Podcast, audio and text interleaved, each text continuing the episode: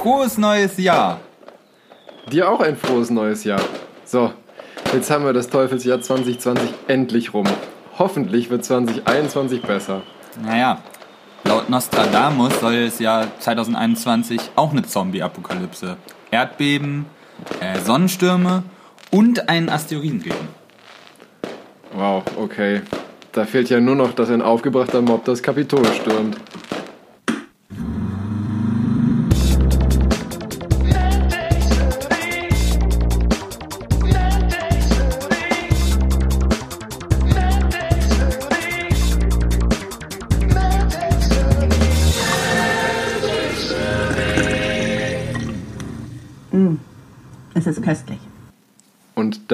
Herzlich willkommen zu einer neuen Folge MedTech Smoothie, Folge Nummer 28 auf meinen Ohren, wie auch schon im letzten Jahr aus Aachen, Benedikt Stanitzek. Hallöchen. Auch wie im letzten Jahr, schön. Ja, Ja. ja. hallo. Äh, ja, und äh, mit mir im äh, Gruselkabinett äh, des Nicht-Politik-Talks, wollte ich sagen. TikTok. TikTok-Talks. Oh Gott, das ist ja auch so eine... So eine ja, äh, Ja. Sebastian Deutsch live, äh, also Zeitsynchron heißt das. Ze- Zeitsynchron, ja. Aus Essen, Ja. glaube ich. Hall Halli, hallo. Ja, Ja. glaubst du richtig. Ja, wir sind alle wieder an alt erbrachter Stelle.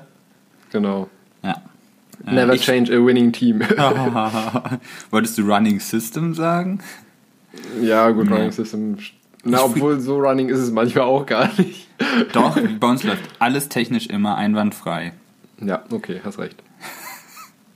Ja, ich habe einfach genug Backup-Systeme, äh, dass ich das auffangen kann. Dafür friere ich mir den Arsch ab. Ja, ich habe gerade schon gehört, dass deine Heizung wieder angegangen ist. Es tut mir leid. Also, ja, ja. Ich sitze relativ nah an meiner Heizung. Also, falls man im Hintergrund das immer hört, es würde hier gerade ein Gasbrenner angehen, das liegt daran, weil dem so ist. Ich wollte gerade sagen, es geht ein Gasbrenner an. Ja, ja. Oh, ja, gut ins neue Jahr reingerutscht. Ja, ich kann mich ähm, eigentlich nicht beschweren. Also es war, war ganz, ganz beschaulich, muss ich tatsächlich sagen. Es war ein, ein Freund mit äh, seiner Freundin bei mir zu Besuch, ganz Corona-konform, noch ein Haushalt sozusagen dazu. Ähm, und wir haben einfach was gekocht, was gegessen, bisschen was getrunken, um zwölf angestoßen und dann äh, sind die beiden auch schon relativ zeitig dann wieder verschwunden, weil er nämlich am Neujahrsmorgen Dienst hatte Ah, weil er auch im Krankenhaus arbeitet. Und was? deswegen- Ärzte, die im Krankenhaus arbeiten? Ja, sowas soll es geben. Ja, ne, von daher war das, war das ganz unspektakulär, aber auch äh, schön, muss ich sagen. Und wie war es bei dir? Ruhig. Ruhig. Äh, Na, tatsächlich eigentlich gar nicht. Ja, ich war ja jetzt über Weihnachten und Neujahr bei meinen Eltern und habe mich da quasi in, äh, man kennt das ja schon mal, also ich, ich kenne Doktoranden, die haben sich äh, auch schon auf Klöstern zum Schreiben eingekerkert. ich habe das im Funkloch bei meinen Eltern gemacht. Ja, Ähm. und das war ja problematisch für unsere letzte Aufnahme. Es hat funktioniert. Das hat funktioniert. Ja, es war weniger schlimm, als ich, äh, als ich befürchtet habe. Allerdings, dieser Talkessel hat Silvester äh, den unangenehmen Nebeneffekt, auch wenn, je, auch wenn nur drei Leute drei Böller schießen, dass sich das anhört, als äh, würdest du in dem Böller sitzen. Ähm, ja, aber wir haben tatsächlich auch nicht viel gemacht. Wir haben halt ein bisschen so Spieleabend, äh, kniffeln. Ich muss immer, wenn wir da sind, kniffeln. Ich hasse kniffeln. Das ist wie Leute, die Spaß an Roulette haben. Das, Naja, wenn du gewinnst, macht Roulette Spaß. ja, okay. ja, komm, dann Ich habe sogar einmal gewonnen, aber sonst habe ich verloren. Ja, ich, ich werde auch nicht vergessen, wie wir in Las Vegas waren und ich mir äh, mit 50 Dollar da gespielt habe und ich mir vorgenommen hatte, okay, bei 100 steigst du safe aus. Und Und das hab hat ich der Deutsche nicht gemacht. Nee, es, es war ja, ich war bei 97 oder so und dachte ich mir so, okay, einmal musst du noch gewinnen und es war ja so schrittchenweise, dass ich immer weiter hochgekommen bin mit meinem Gewinn. Dann war ich bei 97, dachte ich so, okay, jetzt noch zwei, drei Runden oder so, dann hast du nochmal gewonnen und dann bist du bei 100 und dann kannst du guten Gewissens gehen. Und was ist? Von da an, fünf, sechs Runden konsequent versagt einfach. Dann war ich mir bei den 50 Dollar, dann bin ich plus minus null rausgegangen, weil ich dann sickig war. Oh, wir schweifen ab. ja. War sonst noch was? Nee, ich weiß nicht. Also Nee, bei ich habe auch nicht. nichts mitbekommen. Alter, ey, Sollen wir gleich den, den war? Elefanten im Raum ansprechen? Ja, also ich, ich dachte echt, ich, ich sehe und höre nicht richtig, als ich es äh, in, in Nachrichten gesehen habe. Das war wirklich, also ich, ich hatte das den Beginn sozusagen gar nicht mitbekommen. Dann hatte ich einfach noch mal ähm, kurz bevor ich ins Bett gegangen bin durch die äh, Kanäle gesappt und bin dann äh, bei NTV hängen geblieben und da kam es dann gerade mit halt teils Live-Bildern und so weiter und ich also hallo Kurzer Recap für alle, die unter einem Stein wohnen. Ähm, aufgebrachte Menschen haben äh, in den USA sich gedacht, sie holen sich ihr, in Anführung Podcast, Anführungsstriche, Kapitol zurück äh, und haben da ziemlich, äh, ich finde, randaliert ist nicht das, gewütet. Äh, es gab Verletzte, Tote, Scherben, also äh, also damit hat sich die USA jetzt halt wirklich zu einer Bananenrepublik gemacht. Also ja. diese Shithole-Countries, die der noch Präsident überall auf der Welt gesehen hat, dafür muss er gar nicht so in die Ferne schweifen anscheinend. Ähm, ja, das, bei mir war das auch eine lustige Geschichte, weil eigentlich habe ich mit einem Kumpel immer noch so ein bisschen rumgeulgt, weil der immer meinte, so, oh, die wahrscheinlich kurz vor, bevor der aus dem Amt geht, da geht's ja nochmal richtig rund. Und dann war halt ja die Bestätigung stand ja dann für den 6. durch den Kongress aus des Wahlergebnisses und dann hat er mir ja. so kurz vorher hier so einen Livestream auf YouTube von CBS. Mhm. Äh, hier, ich habe mir schon Popcorn gemacht mit so einem Zwinker-Smiley. und ich dachte so, ich war halt noch am Schreiben und dachte, so, oh, guckst du mal drauf. Drücke drauf und sehe halt diesen Mob vom Kapitol ja. und denke mir nur so, okay, was passiert da gerade? Äh, und ja, dann konnte man das live, äh, das Spektakel äh, sich anschauen. Ja, also das ist echt. Die Implikationen auf die Demokratie so generell, wenn ich mir dann angucke, in den nächsten Tagen, wie sich dann die ganzen äh, Regime aus aller Welt, ich habe vor allen Dingen äh, die Bilder aus dem Iran, wo sich der äh, Führer da, der religiös-politische Führer des Irans vor die Kamera mhm. gesetzt hat und ein dezentes Grinsen nicht unterdrücken konnte bei der Erklärung, dass es ja mit der gut altbegachten westlichen Zivilisation anscheinend ja. nicht so weit her sein könnte. Ja. ja also ich, ich muss auch sagen, also mich hat das fast schon ein bisschen hier an, äh, an Hitler erinnert, muss ich sagen. Weißt du, alle vollkommen brainwashed, wenn der sagt, so komm, wir stürmen das Kapitol, rennt die Meute los, als äh, wenn das vollkommen selbstverständlich wäre. Naja, gut, wir dürfen uns ja nicht der Illusion hingeben, dass wir seit äh, dem Dritten Reich als Menschheit irgendwas dazu, also dass wir intelligenter geworden sind. Ja, ja, nee, nicht. das stimmt schon. Äh, und was das halt zeigt, ist, dass die gleichen äh, Mechanismen immer bei Menschen immer noch funktionieren. Und ja. wir müssen uns ja also als, als Deutschland an sich auch nicht, also auch mal an die eigene Nase packen, weil ich erinnere mich auch noch an Bilder aus dem vergangenen Jahr äh, wo Leute halt vor auf ja, den Stufen des Reichstags standen. Ja. Aber dann ist das halt so, da stehen dann halt die armen drei Polizisten davor und sagen so, nö, hier kommt ihr nicht rein. Und dann sagen alle halt in alter deutscher Manier, ja, okay, okay. dann nicht. äh, aber da muss ich mir auch sagen, wir witzeln da jetzt so drüber, aber da hat mich, hat mich auch wieder gleich dran äh, an erinnert gefühlt und dachte mir so, ja, so weit war, Schrägstich, sind wir davon auch nicht entfernt. Ja, aber ich gebe dir prinzipiell recht, aber das waren ja auch nochmal ganz andere Maßstäbe. Also, wenn ich die, die Fotos da vom Kapitol gesehen habe, da waren ja die kompletten Treppen und das alles davor, also ich weiß jetzt nicht, was die offiziellen waren, Zahlen waren, aber es waren ja mehrere hunderte, wenn nicht tausende. Und das vom Reichstag, also das macht es nicht weniger schlimm, Richtig. aber das, das waren ja äh, war ja eine überschaubare Masse, sage ich naja, Das waren ja gut, 100 oder so. Die, die Spinner, die da jetzt in, in den USA gewütet haben, sprechen ja wahrscheinlich auch nicht für die Mehrheit. Egal, nee, welchem politischem nicht. Lager sie ansprechen. Aber sie denken ja. das. Ähm, und meines Erachtens, also wir sind ja alle unpolitisch hier in diesem Podcast. Oh Gott, oh Gott. Wir müssen jetzt echt die Kurve kriegen. Wir haben es jetzt mal angesprochen. Wir finden ja. das alles ganz schlimm. Äh, wir hoffen, dass die Demokratie auch in den USA sich wieder am Riemen reißt äh, und dass wir so weiterkommen. Und wir werden jetzt zu unserem Job übergeben, nämlich. Nur noch, noch eine, eine Sache Was? ganz kurz dazu. Okay, okay. Ganz kurz. Ähm, weil, weil ich das selber nämlich ähm, auch noch gar nicht so gerafft hatte, weil die wollen jetzt ja versuchen, nochmal dieses Impeachment-Verfahren ja. anzuleiern und durchzukriegen. Und ähm, mein erster Gedanke war so, warum zum Henker wollen die jetzt nochmal ein Impeachment-Verfahren machen? Weil bis das durch ist, ist der ja eh aus dem Amt raus. Na, ich glaube, das ist so eine Prinzipsache. Nee, weil auch wenn er aus dem Amt raus ist und das Impeachment-Verfahren sozusagen ein Na, positiv, nachträglich. nachträglich ein Positivvotum kriegt, darf er nie wieder als Präsident kandidieren. Ah, Beziehungsweise generell für, this is going. Genau, beziehungsweise prinzipiell für, für keine, ähm, ja, ke keine Politischen Ämter. Genau, keine politischen Ämter. Und das wäre halt eigentlich schon nicht unwichtig, muss man sagen. Aus demokratischer Sicht.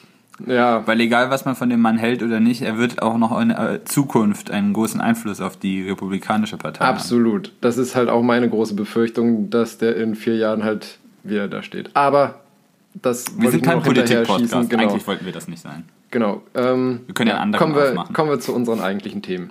Was hast du Schönes nennen wir mitgebracht? dann. Ah, egal. oh Gott. Was habe ich Schönes mitgebracht? Äh, als mein Paper, das ist nicht viel mehr ein Paper, sondern ein, äh, ein Artikel aus einem äh, bekannten Motorsportmagazin. äh, heißt äh, Diesel Power. Äh, Okay. mit, en mit entsprechender Pe Betonung äh, Diesel Power oder so. Aber ja, egal. Äh, und als. Causa Obscura habe ich jetzt was ganz brandaktuelles. Äh, das ist jetzt diese Woche äh, veröffentlicht worden. Äh, nämlich 3500 Meter unter dem Meer an Land. Irgendeine Mine oder was? Bitte was? okay. Ich, ich weiß nicht, wie du 3000. Obwohl, nee. Hä? Keine Ahnung, du wirst es ja. Du hast Okay. mich verwirrt, erfolgreich. Schön, das war mein, äh, meine Intention dahinter. Ähm, ich habe eigentlich was dabei als Paper, was, was schon fast eigentlich mehr in deine Richtung geht, ähm, aber gefüllt mit was medizinischem. Auf jeden Fall habe ich äh, mein, das Thema genannt, äh, der Was Origami-Wahrsager. habe ich denn mit Wahrsagen zu tun? Ganz viel, du wirst es schon noch sehen. Ähm, dann habe ich äh, diesmal zwar keinen Schwurbel für zwischendurch dabei, aber eine äh, kurze, lustige Story aus England. Ähm, die, die fand ich so amüsant, das, das wollte ich dir einfach auch noch erzählt haben. Ähm, und dann habe ich auch keine, keine wirklich, sag ich mal, schöne oder attraktive Causa Obscura fürs Ende gefunden, ähm, aber noch einen, sag ich mal, Nachtrag in Anführungszeichen, beziehungsweise einen interessanten Artikel zu einem Thema, was wir schon mal in früheren Folgen hatten. Und das habe ich dann genannt Schnipp, Schnapp, Gendefekt ab. Das hört sich irgendwie nach CRISPR-Cas an. Du bist so gut. Oh mein Gott. das war jetzt auch nicht, also, ja. Okay. Ja. Ah ja, und ich äh, habe diesmal tatsächlich einen humoristischen Ausstieg vorbereitet. Sehr schön. Du hast mich aber auch dran erinnert. Ja, Jetzt hätte ich es wahrscheinlich wieder vergessen. Also danke. Ja, immer wieder gerne. demnach fängst Ähm, du an. Genau, ich wollte gerade sagen, soll ich dann auch äh, direkt äh, durchstarten? Ähm, Direkt. direkt, ja. Nach wie viele Minuten? Zehn Minuten. Ähm, Nee, eigentlich sind wir dann für unser Vorgeplänkel ich wollte gerade sagen, normalerweise dran. haben wir ja so 20 Minuten. Ja, aber dieses ganze... Aber nur, weil wir kein Politik-Podcast sind. Ja, ne? ja. Gott sei Dank. Ähm, genau, also, was ich Schönes mitgebracht habe, äh, der Origami-Wahrsager.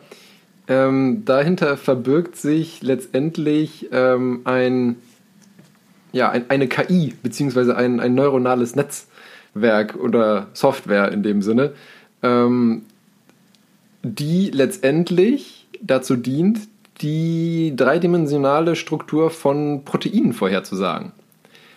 Weil das war nämlich bisher in der, in der Biologie bzw. Biomedizin ähm, ja, im Prinzip in den letzten 50, Sa- äh, 50 Jahren ein, ein Ding der Unmöglichkeit, sage ich mal. Weil du konntest zwar ähm, anhand der, der RNA, die du dann extrahieren konntest aus Zellen oder sowas, ähm, vorhersagen, in welcher Reihenfolge Aminosäuren aneinander gehängt werden ähm, bei der Herstellung von eben Proteinen in der Zelle.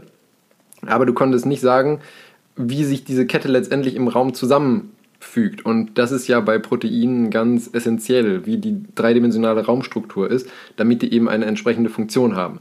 Weil es ist nicht so, dass du einfach eine unorganisierte, ja, lange Schnur hast als Protein, bestehend aus vielen Aminosäuren, sondern dass du eben ähm, da eine wirkliche Struktur hast. Und man, also du hast natürlich Bereiche, wo du einfach wirklich, sag ich mal, eine Art Faden hast.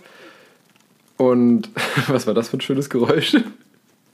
Ich mache ständig schöne Geräusche. Wenn ich vor allem in mein.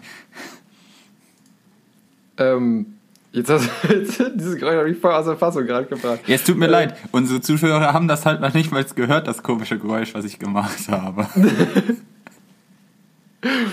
Ja, gut, dass du dich immer mutest einfach. ähm, Sei doch froh. Stell dir mal vor, was da sonst noch alles drauf wäre. ja gut, das stimmt natürlich auch wieder. Ähm, so, wo war ich jetzt stehen geblieben? Genau, also du, du, man, man hat letztendlich bei den Proteinen dann auch einfach zum Teil Areale, wo du wirklich einfach so einen aneinandergehenden Aminosäurefaden in Anführungszeichen hast. Und ähm, dann hast du aber auch Bereiche, wo du die dann, sag ich mal, auch für die Funktionalität des Proteins und für die letztendliche dreidimensionale Struktur verantwortlich sind.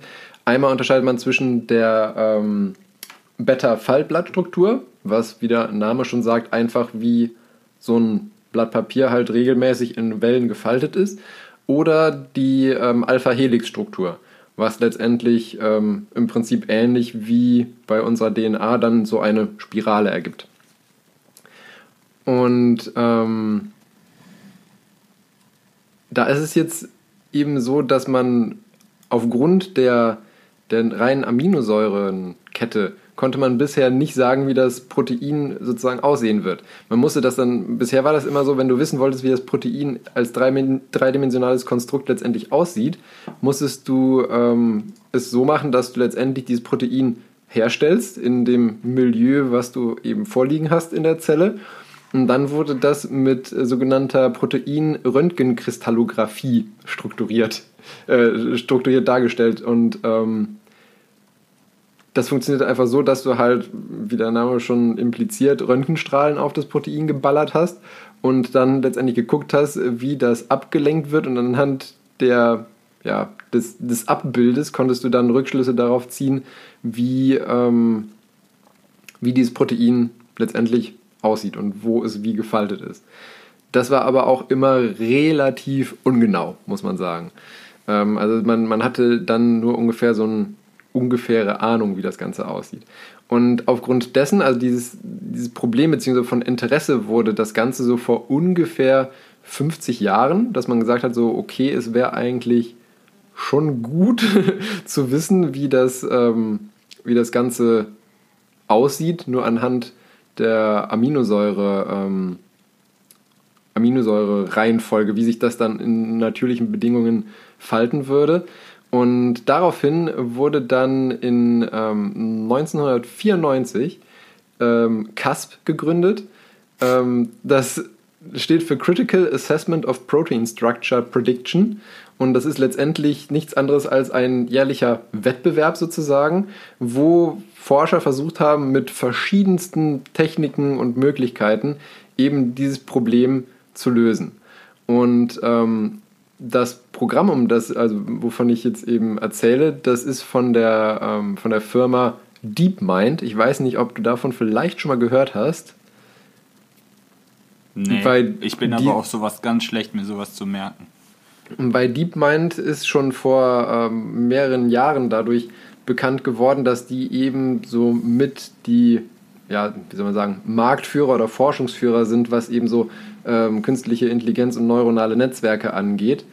Ähm, und die haben nämlich als erstes einen, ein, ein neuronales Netz oder eine KI geschrieben, die in der Lage war, ähm, den damals amtierenden Schachweltmeister in Schach zu schlagen. Ah, Und dann haben sie, also die haben super viele verschiedene Sachen. Also die, die haben so eine, eine Schach-KI. Dann gibt es ja noch dieses, ich glaube, japanische Spiel Go oder so. Das ist ja auch so ein Brettspiel, was Ja. super kompliziert ist.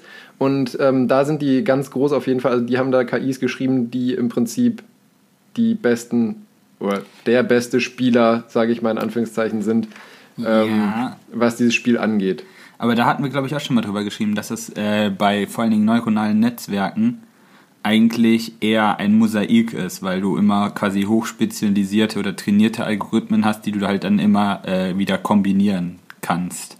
Und ich meine nämlich auch genau bei diesen Go-Wettbewerben äh, ist das tatsächlich immer so, dass äh, das immer quasi die gleiche, also die gleiche, der gleiche Algorithmus ist, der halt unterschiedlich äh, verfeinert worden ist und trainiert worden ist. Also ist das immer schwer zu sagen, so, da haben die jetzt, weißt du, das ist ja, man, wie immer in der Matrix, dass da Codezeilen rumliegen, also das ist alles eigentlich nicht so, äh, ja. Ja, also wie gesagt, das waren ja auch die, die Anfänge, sage ich mal, von diesem ganzen neuronalen Netzwerkgedöns. Auf jeden Fall ähm, haben die es jetzt geschafft, schon 2018 haben die ein Programm da veröffentlicht auf diesem CASP-Event, ähm, das sie AlphaFold genannt haben. ähm, und damals haben die schon den ersten Platz gemacht in diesem Contest, sage ich mal, wo es darum ging, eben möglichst gut diese ähm, Proteinstrukturen vorherzusagen. Und jetzt 2020 haben, war, haben sie die halt noch weiterentwickelt, die, ähm, diese Software AlphaFold.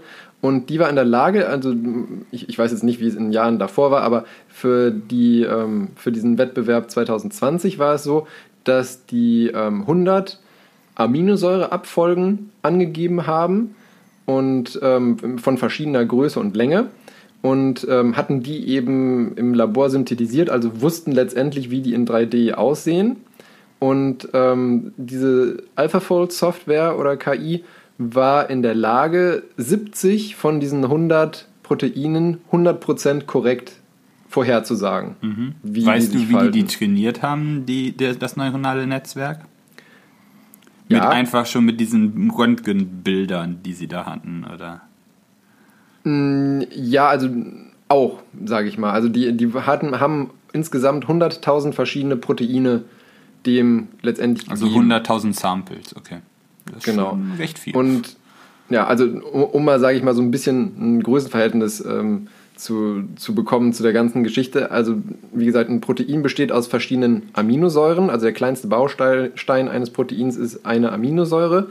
Ähm, es gibt insgesamt 20 sogenannte proteinogene Aminosäuren für den Menschen. Also Aminosäuren, aus denen der Mensch Proteine bauen kann, die als Baustein dafür nutzen kann. Ähm, in einem Protein sind je nach, je nach Größe 100 bis tausende Aminosäuren, bis das letztendlich ein funktionierendes Protein ergibt.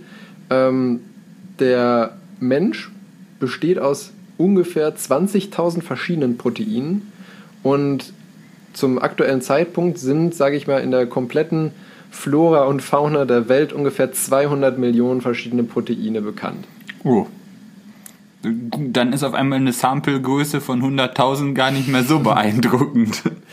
Ja, aber wie gesagt, die haben eben anhand von diesen Samples und ähm, dann eben natürlich auch, also mit, mit jeder Vorhersage und ob die dann eben als richtig quantifiziert wird oder nicht, ähm, qualifiziert, nicht quantifiziert, ähm, lernt das natürlich auch dazu. Das ist ja das Coole an diesem Was? Geding, logischerweise. Und ähm, das, das war dann auch ganz interessant, weil die haben dann es nämlich so gemacht, dass die für die, also das Programm arbeitet letztendlich so, dass die immer nicht eine, eine einzelne Aminosäure oder halt die eine Aminosäure mit den beiden angrenzenden sich anguckt, sondern ähm, im Prinzip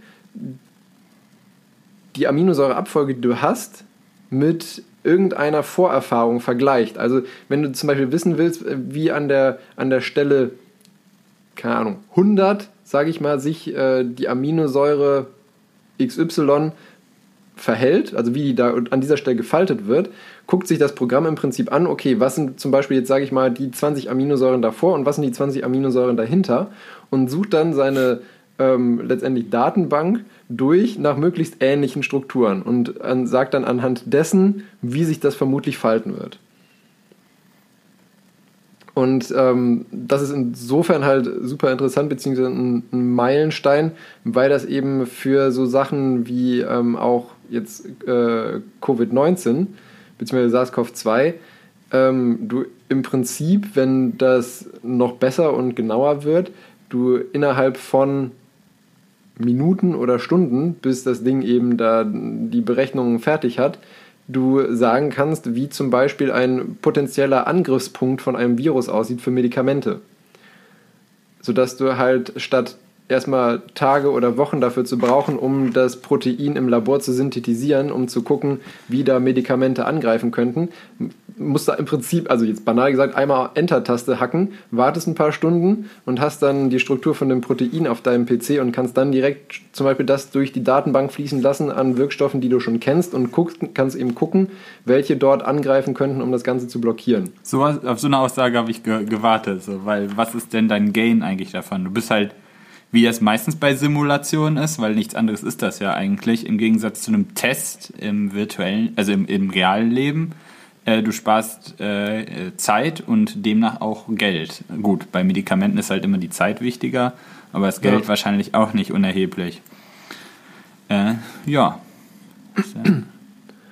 Ja, und ähm, es ist in, ich, am Anfang hatte ich ja gesagt, dass es eher deine Richtung ist, weil so neuronale Netzwerke und so, da, da geht, das geht relativ schnell über mein Verständnis hinaus. Aber ich mal. meine, genau nämlich in die Richtung haben wir uns nämlich auch schon das eine oder andere Mal über neuronale Netzwerke unterhalten. Äh, über halt den Bildbegleich. Ich habe eine Datenbank und dann probiere ich die alle durch und dann kann ich halt über meine Samplemenge dann irgendwie sagen, mit so einer hohen Wahrscheinlichkeit äh, kann ich daraus aus der Datenmenge dann halt das Ergebnis extrapolieren. Ja.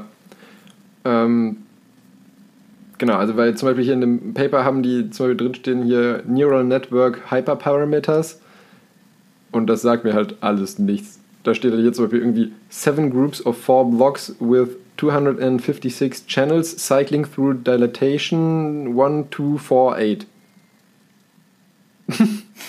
Darunter kann ich mir dann halt nichts vorstellen. Ja gut, das ist jetzt ja der Aufbau, Aufbau von dem neuronalen Netzwerk mit den einzelnen Bricks. Da hatten wir nämlich mal drüber, äh, auch schon mal, nämlich meine, dass es da verschiedene äh, Subsysteme Stimmt, ja, in so einem neuronalen erzählt, Netzwerk ja. sind, die eigentlich basistechnisch immer die gleiche sind. Aber das Clevere ist, was man dann halt neu entwickeln kann, ist, wie man die kombiniert, also wie die dann zusammenarbeiten. Und das ist halt die Erklärung, wie die halt verschaltet sind und wie oft die halt quasi Iterationsschleifen da drüber gehen, äh, Mhm. weil also ein Computer oder so, neu, so, so eine Software kann sich ja kein Bild angucken, wie wir das machen, weil das ja, also wie funktionieren optische Eindrücke davon. Das heißt, so ein Bild muss ja dann erstmal aufgeschlüsselt werden in Informationen, die für einen Computer verständlich sind. Genau, und ähm, das fand ich auch ganz interessant und das ist, war, war oder ist auch wohl ein, ein relativer Geniestreich, sage ich mal, so wie ich es zumindest aus dem Paper herausgelesen habe, ähm, um das Ganze nämlich einfacher für, für die KI zu machen, zu berechnen, ähm, haben die es so gemacht, dass die Faltung letztendlich immer nur halt, wie ich schon erzählt habe, punktuell ähm, berechnet wird für eben, sage ich mal, eine angrenzende Aminosäure, halt in Anbetracht, wie eben, sage ich mal, das davor das und dahinter das Anhängsel ist, aber die analysieren immer die Faltung nur im zweidimensionalen. Dadurch, dass die, du immer sozusagen selektiv Du eine Faltung, immer nur in eine genau, du, Richtung weg. du Okay. knickst immer nur in eine Ebene weg und das macht wohl die Prozessierung und Berechnung von den ganzen Datenmengen wesentlich einfacher, weil die nicht versuchen im Prinzip ein, ein 3D-Modell Stück für Stück Ich bin zusammenzusetzen. mir ziemlich, das, das, das, ist, das ist ziemlich clever, weil das braucht dann gleich viel weniger, weil letztendlich skalierst du dann immer mit Rechenleistung. ja, Also du kannst natürlich auch immer größere Computer, mächtigere Computer nehmen, aber clever ist es ja dann, den Workload einfach zu verringern, dann bist du nämlich schneller ja, und effizienter. Und, wahrscheinlich auch ist es dann, dass es sicherer funktioniert. ja. Und als, ähm, als sage ich mal hier, so als Hinweis für die, für die Geschwindigkeit, wie, das arbeit, wie schnell das arbeitet, ähm, haben sie angegeben, dass beim, beim Training von der Software ähm, haben 600 Steps, also 600 Faltungsberechnungen, haben fünf Tage gebraucht. Wow, ich wollte mich gerade sagen, dann können wir das ja mal mit dem mit der KI oder mit dem neuronalen Netzwerk vergleichen, was da diese Lieder weiter Ja, äh, gesungen hat. Aber, aber gut, mehr, was das das, ist ja- war. das Weil, ist was ja- das war. Hm? Ja, hör noch mal, da wo wir äh, quasi, wo der, die KI Lieder gebaut hat. Ja, ja, nein, nein, das, das weiß ich schon, Ach aber ich weiß nicht mehr, wie, wie gut die oder wie schnell die war. Minuten, Minuten. Also von daher, damit wollte ich anfangen, das zu vergleichen, wie viele Lieder man damit kann. Aber wenn der, okay, das sind ja Größenordnungen, die ja noch ziemlich weit. Also, stell dir mal vor, dann hätten die das in 3D machen müssen. Dann wäre, oh Gott, oh Gott. Weißt du denn auf was, wie viel Prozessoren die das gerechnet haben? Also mit welcher Hardware? Äh, Weil wenn du das auf deinem Office-Notebook rechnen lässt, dann braucht alles lange. 8 GPUs haben sie. Steht da. Aber auch nicht was. Nee. Das ist ja auch ein relativ breites Streufeld. Aber ich nehme mal an, dass die ganz brauchbare. Ich wollte gerade sagen, Äh, die, die werden keine, keine 90er Jahre. Aber das sagt GPU mir zum Beispiel, haben. dass es kein großer Rechencluster war, weil acht GPUs sind, also acht Grafikkarten ist jetzt. reicht für Bitcoin Mining nicht. Nee. Das, also damit wird man relativ wenig. Da haben wahrscheinlich manche äh, Animationsteams mehr Rechenleistung, die irgendwelche Videos, irgendwelche Dattelvideos basteln. Ja. Aber also ich muss sagen, also klar, natürlich, sch schneller wäre natürlich schicker und auch da das, was du da hattest, war auch schneller mit den Minuten. Aber Ja gut, ich finde hatten aber 600.000 600.000 Faltungen in fünf Tagen, wenn ich mir das jetzt, also ich meine jetzt für Ich die, weiß nicht, die wie viel Anwendung. braucht man denn für so ein Protein? Ich Ja, wie gesagt, ein, ein Protein kann aus 100 bis ein, mehrere hundert beziehungsweise auch ein paar tausend, aber in der Regel ein paar hundert Ah, okay. Aminosäuren bestehen. Von daher finde ich das gar keine so schlechte Zeit, wenn ich Ja. bedenke, was du sonst für Zeit bräuchtest, um erstmal das Protein überhaupt im Labor herzustellen und dann mit dieser Röntgenkristallographie überhaupt irgendwie darzustellen. Gut, dann ist das ja aber realistisch, dass das quasi jeder on-site machen kann. Genau. Gut, an, wenn du jetzt an der Universität forschst oder sowas, könntest du immer noch auf den quasi auf den Rechencluster deiner Universität zugreifen für so einen Ja. Blödsinn. Aber das hört sich ja dann schon gar nicht mehr so unwahrscheinlich an. Wenn man halt mit Ja. dem Hardware-Setup so viele in fünf Tagen hinbekommt, dann ist das halt sowas, wenn, was man dann auch Ähm, der, was ich auch interessant finde, was mir halt nur nichts bringt, sage ich mal, aber der, ähm, der Code von der Software in der Version, mit der die da den, ähm, diesen Contest Mhm. gewonnen haben, ähm, der ist Open Access tatsächlich. ist aber ja meistens Open Source. Das ist meistens Open Source, ja. Diese Bau, diese Bricks, diese Bausteine sind meistens Open Source. War bei dem Leader, bei dem Leader-Ding auch. Ah, okay, wusste ich nicht. Es kommt halt darauf an, was du daraus machst und das fertige Produkt ist meistens dann. Aber die Bausteine, da kommt eigentlich jeder dran. Na, okay. Um die ja zu verbessern. Ich glaube, das ist auch, da wird auf das neuronale Netzwerk der vielen Gehirne gesetzt. Boom. Wo du eben erzählt hattest, dieses, wenn, wenn du versuchst mit den Röntgenstrahlen die, die äh, Proteine darzustellen, dadurch, dass du halt da äh, halt Strahlung drauf schießt und durch quasi die äh, Reflexion oder die Brechung und also quasi die Reaktion davon zu beobachten, auf das quasi auf das Objekt zu schließen, was du ursprünglich bestrahlt hast. Da habe ich nämlich auch mal äh, eine interessante Idee gehört mit neuronalen Netzwerken tatsächlich, wo man tatsächlich Objekte äh, oder eben Bewegung rekonstruieren kann mit Hilfe von Schatten. Also sie haben mit einer Kamera quasi eine Wand auf die Schatten fällt oder irgendeine Szenerie auf die Schatten fällt gefilmt und dieses neuronale Netzwerk hat aus der Bewegung der Schatten äh, auf die Lichtquelle zurückgerechnet und demnach dann auf das, auf das diese Lichtquelle fällt. Ist nämlich auch noch relativ so schummerig und pixelig, aber prinzipiell hat das schon funktioniert. Und das hat mich genau nämlich an sowas erinnert. Ist ja eigentlich auch, also das ist ja mit, mit dem Schatten, wenn du davon ausgehst, dass du eine Punktlichtquelle hast, wo, wie du das ja gerne auch in der Physik, im Physikunterricht und so machst, ähm, ist das ja auch mehr oder weniger eine Ana- Aneinanderreihung von simpler Geometrie. Ja, genau. das, ist ja, finde ich, fast noch einfacher als jetzt das mit den Proteinen. Naja, das ist ja eigentlich, das sind, da sind Computer immer ja gut. Viele äh, einfache Rechenoperationen, nur einfach Ja, viele. Aber Sachen. machen die, mehr machen die ja bei euren Proteinen ja auch nicht. Das ist halt, Ja, aber bei Proteinen ist ja so, du kannst ja nicht sagen, wenn jetzt zum Beispiel äh, die Aminosäuren Glycin und Cystein aneinander docken, kannst du jetzt nicht sagen, okay, das faltet sich immer, was weiß ich, ja, aber dafür 90 gucken die Grad ja nach mehr rechts oder so. Genau, sondern das ist ja auch mm, sehr stark davon beeinflusst, was eben noch weiter davor und was noch weiter danach. Um jetzt für mein Lichtmoped noch ein bisschen Partei zu ergreifen, die konnten das auch mit zwei Lichtquellen. Ja, ist doch auch gut. Ja, aber das, das war mein ähm, Origami-Wahrsager. Ja, cool, aber dann stimmt der, der, der Titel passt ja dann sehr gut. Ja, ich fand auch, das ist ein schöner Titel. Aber Eddie, wäre ich jetzt nie drauf gekommen, dass du so ein techniklastiges Thema hast. Aber Cool. Ja, sonst hätte ich nur wieder irgendwas zu, zu Impfstoffen erzählen Ja, du, auch jetzt hast du wieder es hingekriegt, Corona da reinzubauen. Also Es ist halt einfach brandaktuell. brandaktuell, sagt er da. Ja, ich weiß nicht, wie ich überleiten soll zu Diesel. Ist auch ein brandaktuelles Thema. Aber so möchte ich da eigentlich gar nicht drüber sprechen, äh, weil ich habe mir mal äh, tatsächlich ähm, etwas aus der Vergangenheit ausgesucht. Und zwar, äh, vielleicht wie die ein oder anderen etwas Motorsport begeisterten Leute wissen, äh, findet momentan die Rallye Dakar in Saudi-Arabien statt. Wie das dahin gekommen ist, ist eine etwas längere Geschichte. Äh, aber früher ging Waren die dann von da nach Dakar? Nein. Also die, äh, also über den afrikanischen Kontinent geht diese Rallye schon seit 2007 nicht mehr. Ja, ich weiß. Wie, und dann, weil es da War Terror nicht auch mal in war. Südamerika? Richtig. Es gab dann halt Terrorwarnungen äh, und dann ist man halt nach Südamerika ausgewichen, nämlich dann von Buenos, äh, so im Buenos Aires und dann da durch die Gegend und durch äh, bis Lima sind die dann auch schon mal Chile, also eben durch Südamerika dadurch eine Zeit lang.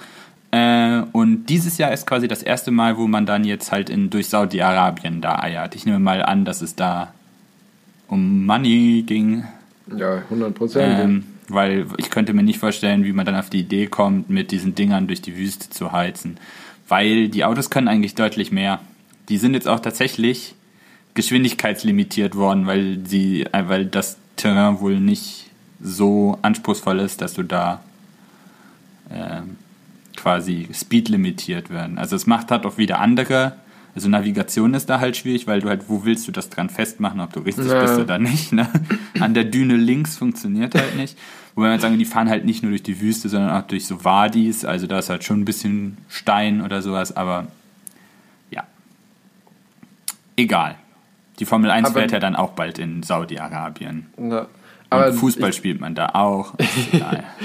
Ich habe gerade schon überlegt, wenn du so eine reine, wirklich eine reine Wüstenetappe hast, wo du nur durch Sand fährst, dann könntest du ja theoretisch auch so, so Schaufelräder an die Dinger dran machen. Was meinst du, was das abgeht? ja, darfst aber nicht. Och Mann, oh. Es, es geht immer wieder ums Reglement. Alles, was Spaß macht, darfst du nicht. Ja, gibt auch ein Karnevalslied. ja. Äh, und zwar. Aber das war ja nicht Dieselpower jetzt. Genau, das war nicht Dieselpower. Und äh, ich dachte, es wäre mal ganz cool, wenn ich dann aus der Zeit mal ein Thema ausgabe. Und ich beziehe mich jetzt tatsächlich äh, auf die ähm, Zeit, also auf die Zeit nach diesem, nachdem das die Rallye Dakar von Afrika nach Südamerika umgezogen ist, also die ersten drei quasi. Äh, und da um das Thema Volkswagen, als die da halt waren. Ähm, und um den, um das Auto, was sie da gebaut haben, nämlich den äh, Renntouareg. Sie haben ihn nämlich genannt, das Auto, was sie da gebaut haben, Race Touareg. Äh, RT1, Ich muss ja sagen, ich finde, optisch RT2, hatte das 0,0 mehr mit dem Touareg zu tun. ja, da will ich nämlich jetzt drauf eingehen. RT1, RT2 und RT3. Ähm, und äh, wie man sowas halt baut und warum der, also auf, warum der auch vor allen Dingen so erfolgreich war. Und er wurde halt mit einem Fünfzylinder Dieselmotor angetrieben, dem TDI, äh, wo man halt auch noch munkelt, dass der noch was mit der Serie zu tun gehabt hätte. Äh, und wer sich jetzt auch noch einiges denken kann, äh, danach war Audi ja dann auch noch in Le Mans tätig. Und das Auto, was sie da eingesetzt haben, hatte auch einen Dieselmotor in der Das gleichen stimmt, ja. Größenordnung.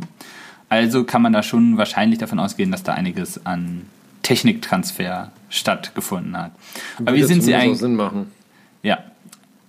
Warum auch nicht? Ist eigentlich, Ja. also es sind zwar andere Anwendungsfest, äh, An Anwendungsfälle, aber da kann man ja auch von ausgehen, weil natürlich hast du einen Vorteil, wenn du Rallye fährst, wenn du einen effizienten Antriebsstrang hast, äh, weil du ja weniger Sprit baust, weniger tanken musst. Und das ist in Le Mans bei einer auf der Langstrecke halt genauso. Äh, wobei sie halt de, der Dieselmotor, der bei der Rallye halt noch andere gute Dinge tut, durch halt äh, das hohe äh, Drehmoment äh, bei niedrigen Drehzahlen, die das erzeugt, äh, der Antrieb erzeugt und du hast keine Zündanlage, also weniger Dinge, die kaputt gehen können. Das stimmt, das ist natürlich echt gut. Wobei der Dieselmotor seine eigenen äh, Problemchen hat, was Durability angeht. Du musst ihn halt aufgrund der höheren Kompressionsdrücke deutlich massiver auslegen, äh, damit da nichts kaputt geht. Ach, das geht schon. Wobei man muss auch sagen, mittlerweile nähern sich die äh, Kompressionsdrücke von hochverdichteten Einspritzbenzinern den von Dieselmotoren an.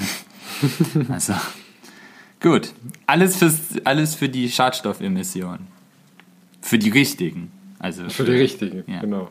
Die CO2. erlaubten. Ja, Stickoxide fangen wir jetzt nicht an.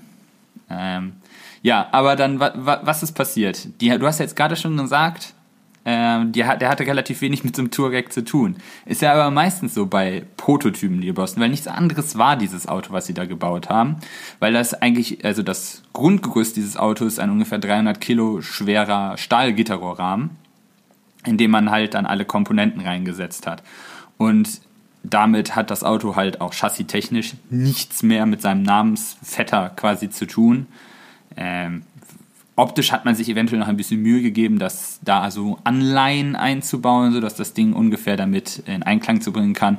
Ähm, aber vielleicht haben sie die gleichen Schrauben benutzt oder so. Aber Ich wollte gerade sagen, also vielleicht hatten die Scheinwerfer dieselbe Form, aber mehr auch nicht. ja. nicht, dass sie die gebraucht hätten, weil die fahren nur im Hellen. Tja. Ja. Ähm, ja, aber was braucht man eigentlich für so eine für so, für so ein äh, Rallye-Auto oder eben äh, speziell für so ein Dakar-Rallye-Auto? Weil VW war ja vorher auch schon in der äh, Bodenfreiheit. WRC zu, äh, tätig, aber das ist halt, die Autos sehen da ja vollkommen anders aus. Du sagst Bodenfreiheit. Das ist gar nicht, das ist, das ist richtig. Äh, die Bodenfreiheit ist tatsächlich auch nicht limitiert. Also du kannst das Ding so hochbauen, hochbauen, wie du möchtest. Was limitiert ist, ist dein Suspension Travel, also quasi dein Federweg. Okay. Ähm, und der ist halt auf, was hatte ich hier, 200, Mi- äh, 250 Millimeter äh, Federweg begrenzt. Das ist jetzt eigentlich nicht viel. Ich wollte gerade sagen, 250 mm ist ja, also jetzt nicht nichts, aber Jeder hat wenig. wahrscheinlich schon mal hier von so Dune-Buggies das gesehen, wenn die über so Hubbel fahren und das quasi das Chassis vollkommen losgelöst scheint Mhm. äh, von dem Rest der Karosserie.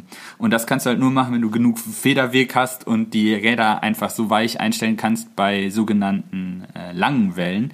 Das gibt ja, also vielleicht, also weil das ist halt eins der wichtigsten Sachen, das Fahrwerk an dem Ding. Wir hatten jetzt schon den Stahlgitterrohrrahmen, da setzen wir den tollen Audi Dieselmotor rein. Ähm, und jetzt müssen wir aber ja noch das Fahrwerk irgendwie dran bauen. Und das soll ja nicht, also wir wollen das ja so weich wie möglich machen, aber so hart wie, wie nötig, damit es nicht zusammenklappt. Äh, das ist eigentlich quasi das, was wir eigentlich haben wollen. Aber wie machen wir das? Und da haben sie sich gedacht, wir nehmen einfach eine, äh, Doppel, also eine Doppelquerlenkerachse, so wie das eigentlich im Motorsport bei allen Fabrikaten, die du da vorstellen kannst. Sobald du Motorsport betreibst, baust du Querlenkerachse ein. Warum machst du das? Weil du da die meiste, also mit die meiste Freiheit über die deine Einstellparameter hast. Weil du willst ja bestimmte, der Achse bestimmte Charakteristiken mitgeben. Und benutzt du konventionellere äh, Achsmodelle, bist du da oft limitiert. Also du musst mehr Kompromisse eingeben. Und das willst du im Motorsport eigentlich nicht.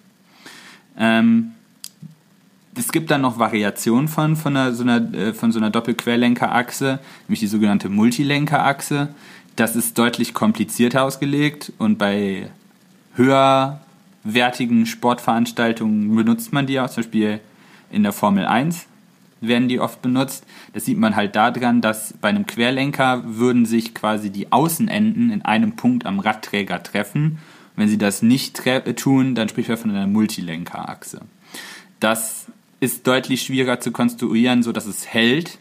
Und gerade bei der Rallye Dakar würdest du jetzt sagen so, ah, besser das hält, weil wenn du dann halt einen Panne hast, weil dir deine Achse bricht und du das dann, selbst wenn du ein Ersatzteil dabei hast und tauschen musst, äh, ist das nicht besonders clever, weil du verlierst halt einfach so viel Zeit, dass du nicht mehr kompetitiv bist.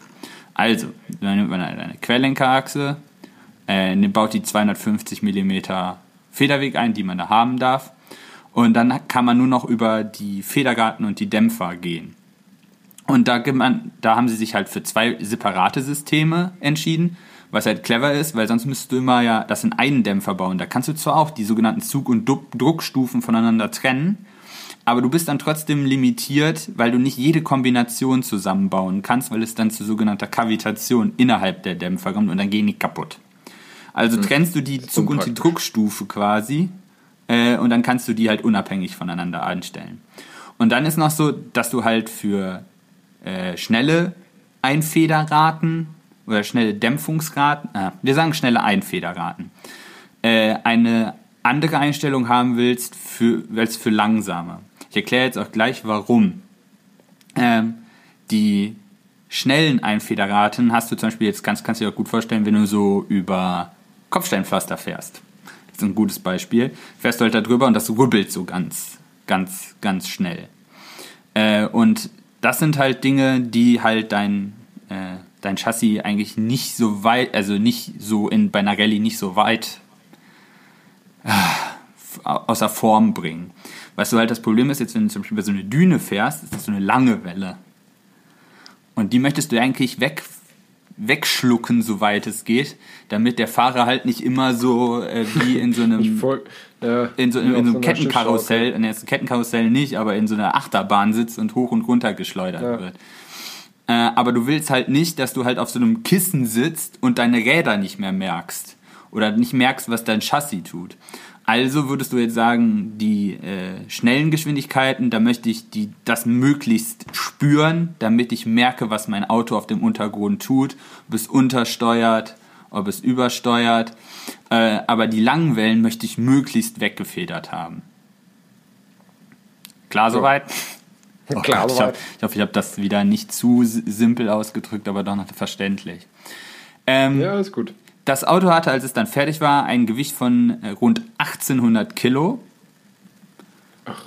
Relativ massiv. Ja, wenn man sich bedenkt, dass der Stahlgitterrahmen nur 300 Kilo hatte und die Verkleidung ungefähr 50 Kilo gewogen hat, das war nur Carbon, das ist nur so Carbon-Panel. Bestimmt war der Fahrer fett. Naja, du musst ja, die haben tatsächlich äh, Ersatzräder dabei, Werkzeug dabei äh, und sowas. Ja, gut, stimmt. Äh, ja, das stimmt, Allradsystem ist auch relativ, schwer, weil halt massiv, weil das halt nicht kaputt gehen darf.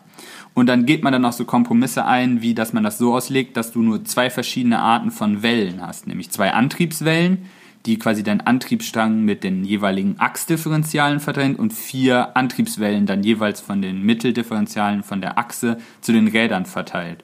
Und dann kannst du die ja, könntest du die austauschen, wenn was kaputt geht. Also so kreuzweise Ja. übereinander. Ja, ja.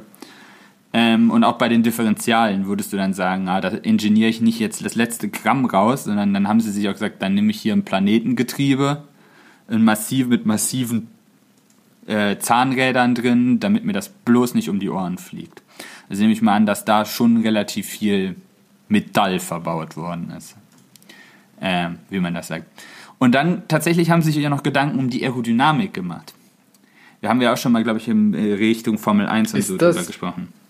Ist das bei, also bei Rallye-Autos generell hätte ich gesagt noch ja, aber ist das bei so Dakar-Rallye-Autos wirklich noch so relevant? Gut, dass ich, also ich gut, hätte gedacht, dadurch, dass die, dadurch, dass die ja in der Regel so eine unruhige Fahrlage, sage ich mal, haben, hätte ich jetzt gedacht, dass, dass die so unregelmäßig und ungleichmäßig angeströmt werden, dass du da gar keine, sage ich mal, wirklich sinnvolle aerodynamischen Anpassungen vornehmen kannst. Naja, auch das ist was, was man betrachten muss, weil was, also äh, aerodynamische Optimierung bedeutet ja nicht gleich Abtrieb. Weil das wäre nämlich genau meine Frage. Was kannst du an einem Rallye-Dakar-Auto aerodynamisch optimieren? Der Abtrieb ist es nicht, das sage ich dir gleich soweit. Nee, nee, klar, weil Abtrieb sonst brauchst du auf Sand nicht. Das Eben. macht es eher schwieriger, weil dann dein Auto einsinkt. ein. Ja. Dann hast du mehr Radwiderstand, also weniger Geschwindigkeit und du buddelst dich halt ein. Äh, und deshalb haben sie sich tatsächlich auch dafür entschieden, äh, null Abtrieb. Aber das musst du auch erstmal ingenieren. Das heißt, dass dein Auto weder Auftrieb noch Abtrieb erzeugt in deinem vorzugsweise Geschwindigkeitsfeld. Weil du kannst ja eine Karosserie Eine nie so, Kugel. nie so aus. Ne, das ist ganz schlecht. Aber eine Kugel hat doch weder Auf- noch Abtrieb. Aber die flattert, stimmt? Ja. Wenn die keine, Rot- stimmt, wenn die keine Rotation hat. Wirbelstraße. Ja, richtig. Das ist das Okay, alte- Doch keine Kugel. Wer wer hatte schon ne, beim Fußball ist das ein äh, sehr gerne gesehenes Phänomen, das Flattern des Balls. Mhm. Ähm, und den kannst du halt durch Rotation stabilisieren, aber das ist halt auch Dann schlecht. eine rotierende Tonne. eine rotierende Tonne. Wie ein Projektil. ähm, tatsächlich ist es bei Autos gar nicht so, also vor allen Dingen bei Straßenautos ist das gar nicht so einfach, ein Auto so auszulegen, dass es keinen Abtrieb hat, beziehungsweise keinen Auftrieb hat. Die meisten Autos, die du auf der Straße hast, die haben tatsächlich ein leichtes Auftriebsverhalten. Das heißt, wenn du schneller fährst, wird dein Auto leichter. Vor allen Dingen auf der Hinterachse. Deshalb Ja. haben die meisten etwas schneller fahrenden Autos mindestens hinten so einen ausklappbaren Spoiler in den wen- wenigsten Fällen, also nur von oben angeströmt äh, und dann aber halt auf Kosten von sehr viel Luftwiderstand tatsächlich hinten noch genug Anpressdruck äh, zu schaffen, damit das Auto stabil bleibt.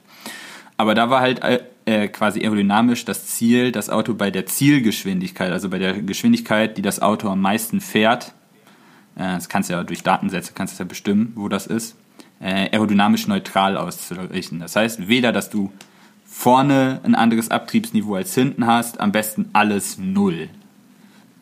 So dass du halt dich auf deinen mechanischen Grip verlassen kannst, den du durch dein sophisticated Fahrwerk bekommen hast, halt das wieder benutzen kannst. Ja. Ja. Äh, aber was fällt dir denn noch ein, was du aerodynamisch optimieren kannst? An einem Rallye Dakar Auto. Jetzt musst du auch noch denken. Ja, pff.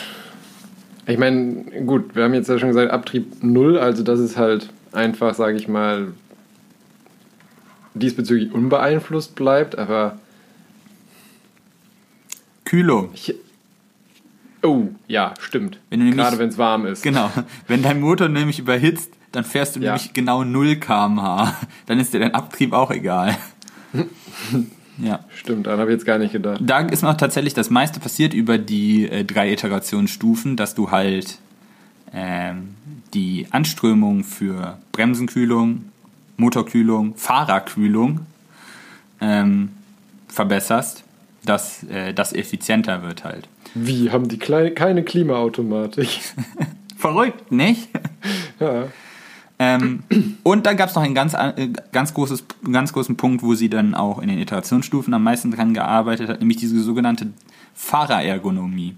Das heißt, weil letztendlich muss der Mensch, der da drin sitzt, das Auto ja bewegen und es lohnt sich nicht, ein schnelles Auto zu bauen, äh, das dann nicht ordentlich gefahren, also nicht fahrbar ist.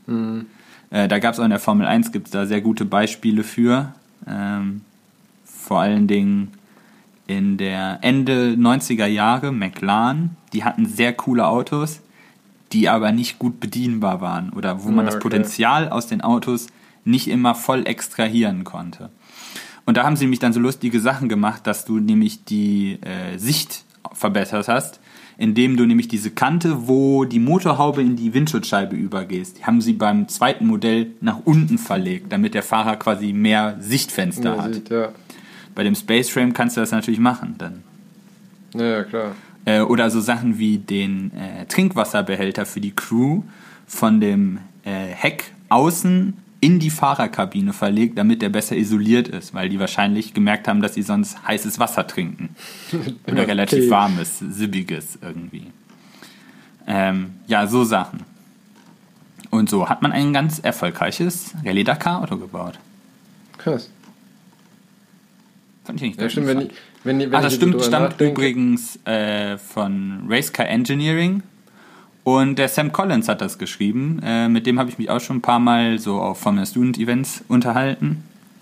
Mhm. Äh, auch ein ziemlich motorsportbegeisterter Journalist, der das schon sehr viele Jahre macht. Der sieht deutlich jünger aus, als er eigentlich ist. ähm, ja, Nee, cool. Äh, hatte ich mir auch noch nie so bewusst darüber Gedanken gemacht, dass du bei, bei einem, also gerade bei so einem Dakar-Rallye-Auto ja vollkommen andere Anforderungen an die Aerodynamik stellen musst oder solltest, als jetzt bei einem normalen Rennauto. Ich meine ja auch, sag ich mal, normale Rallye-Autos sind ja auch noch, was die Wünsche, die, was die Aerodynamik angeht, relativ ähnlich mit normalen Straßenrennautos. Da willst du ja auch noch irgendwie Downforce haben, weil da hast du ja auch in der Regel, sag ich mal, zumindest Untergründe, wo du durch Downforce dein, Ha- deine Mhm. Traktion noch verbessern kannst. Ja, stimmt, bei, bei, Sand, bei Sand macht das halt echt keinen Sinn. Ja, haben die sich auch gedacht. Ja. Hätte ich schon interessant gefunden, ob du siehst, wenn du jetzt an Sandrallyes tatsächlich denkst, ob es dann tatsächlich Sinn macht, dass du dann Auftrieb erzeugst und quasi wie so ein Katamaran sagen, bei hohen Geschwindigkeiten so nur noch so ganz bisschen über den Sand schleifst. Ja, genau, und dann, dann eben auf die, auf die Hinterachse so große Schaufelräder dran machst, sodass du im Prinzip nur noch dich durch den Sand durchpaddelst. Wie so, wie so ein Motorboot. immer, ja, Bup, bup, bup. wär, also ist wahrscheinlich ja. beknackt, was Ist die eine, sehr- Kontrolle ich glaube auch angeht. eine dumme Idee, weil aber- du nicht mehr lenken kannst. Ja, aber, Und aber bremsen. lustig, aber schnell wäre es wahrscheinlich.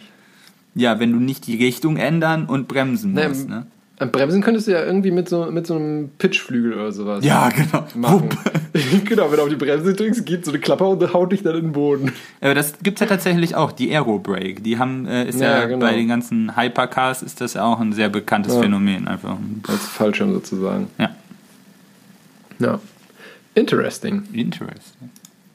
Ja, ähm, kommen wir zu meinem kurzen Zwischen-Nicht-Schwurbel. Zwischennichtschwurbel, okay. genau. Was haben die Ähm, Briten nee, also- verzapft? Die Briten haben eigentlich gar nichts verzapft. Ich fand es nur so unfassbar lustig. Da ähm, war, hatte ich jetzt nämlich vor ein paar Tagen auf NTV gelesen gehabt. Ähm, da, da hatte nämlich eine, eine äh, Fußgängerin bzw. eine Gassigängerin ähm, im kleinen Dörfchen Winleton ähm, sind die an einem Acker vorbeispaziert und sie dachte, sie hätte eine Leiche gefunden Nein. hat genau hat daraufhin dann die Polizei gerufen. Ich glaube, ich habe gerade den Link gesehen zu deiner Geschichte. Ja, genau. Kannst, ja, kannst auch gerne mal draufgehen, weil da ist nämlich dann von Twitter auch ein Foto Also, von ja, dem vermeintlichen ich glaube- Leichen. Ja, ich wollte gerade sagen, ich drin. glaube, die, die, das steht sogar in, der, in, der, in, dem, in dem Link drin. Genau. Und ähm, dann kam natürlich äh, direkt, sage ich mal, die Kavallerie an mit äh, Spurensicherung und äh, Kriminalpolizei und alles, die dann aber relativ schnell festgestellt haben, dass das, was die als Hinweis für eine Leiche ge gesehen hatte, einfach nur eine Kartoffel war, die im Acker steckte mit einem kleinen Pilz daneben. Ähm, wenn man sich unter dem Artikel das Bild anguckt, finde ich, könnte mit viel Fantasie allerdings diese Kartoffel wirklich so ein bisschen aussehen wie so ein C oder so, der aus dem Boden guckt. Oh ja, mein Gott. Aber also das wäre mir jetzt also- nicht aufgefallen. Ich glaube, ich wäre einfach draufgetreten und hätte es gar nicht beachtet. Ich hätte mal so gegengetippt. Was ist das? Ja, ir- irgendwie sowas, aber also das fand ich auch sehr, sehr lustig oder sehr Ja, gut, da oben hart, die dass man kann auch, dafür, sieht aus wie so ein Nagelbett, aber ja, dass man dafür dann ähm, ja, die, die Polizei Oh, anruft. looks like a potato. Ah. Von der Ja. offiziellen Polizei übrigens, also von der Northumbria Police. Ja, aber das fand ich, fand ich genial, wie so einer Kartoffel, die im Acker steckt, die Polizei zu rufen. Alleine, dass das dann eine Meldung bei NTV wert ist. Und jetzt auch noch in, ein, in unseren Podcast es geschafft hat.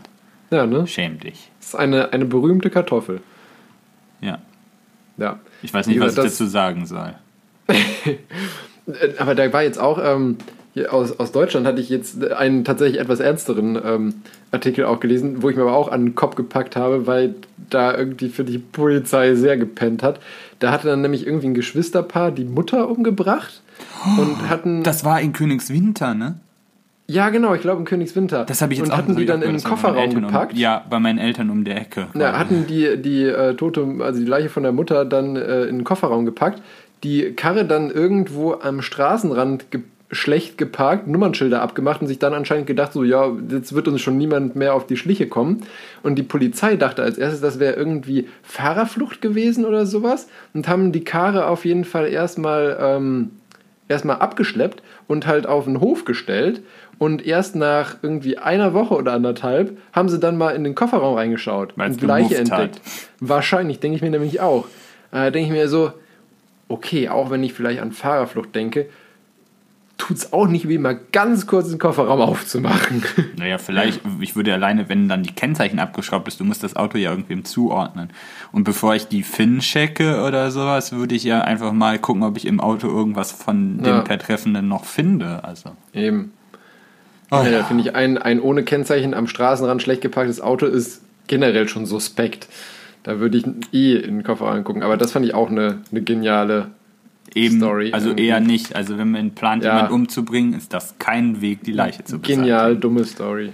Das hätte ich nicht. Ich hätte das Auto ja zumindest irgendwo versenkt in einem Weiher oder so. Ja, also äh, es gibt, also mir würden viele andere Möglichkeiten finden, die auch nicht so sind, dass ich nicht erwischt würde, aber besser als so. Meine Eltern wohnen in einer Talsperre. Tja. Findest in der Wasseraufbereitung auf einmal so ein C. Ah, ich weiß, wo, die, wo das Wasser abgepumpt ist. Ja. Nee, das, das war schon meine, meine ganz kurze und überschaubare Zwischenstory. Also, Leichenteil Kartoffeln und How to not murder somebody. Genau. Ah, so, okay. Dann bin ich jetzt schon wieder dran. Genau. War nur eine kurze Verschnaufpause. Also, 3500 Meter unter dem Meer äh, an Land. Aber ich hoffe, jeder hat verstanden, dass ich das auf, ein, auf den hier unter dem Meer, dem Disney-Song, aber egal.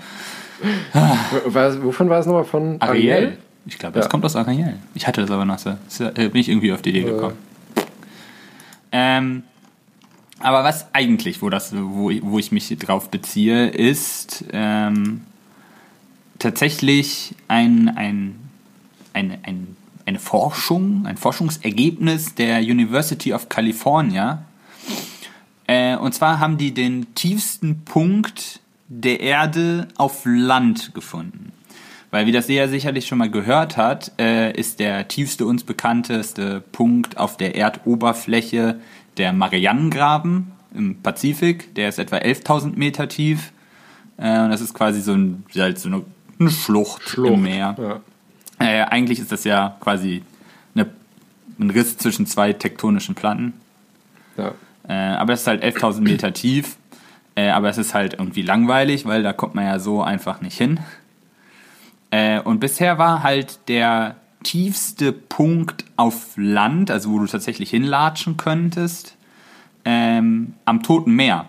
Äh, irgendwo zwischen Jordanien und Israel. Und da, was? Ach, echt? Ach echt, Hätte ich jetzt, ja. ich, äh, hätte ich jetzt, also, Woanders 415 gedacht. Meter unter dem Meeresspiegel ist das. Also liegt quasi. ist ja gar nicht mal so viel. Naja, es sind auch 500 Meter quasi, müssen wir vorstellen, ein paar Kilometer. So unten. Unter Ja. dem Meer, also wenn da irgendwann das Wasser durch, dann läuft das halt einfach, dann sind das halt 5 Voll. Meter, 500 Meter Wasser, ne? Das ist halt schon, Ja, gut, stimmt auch wieder.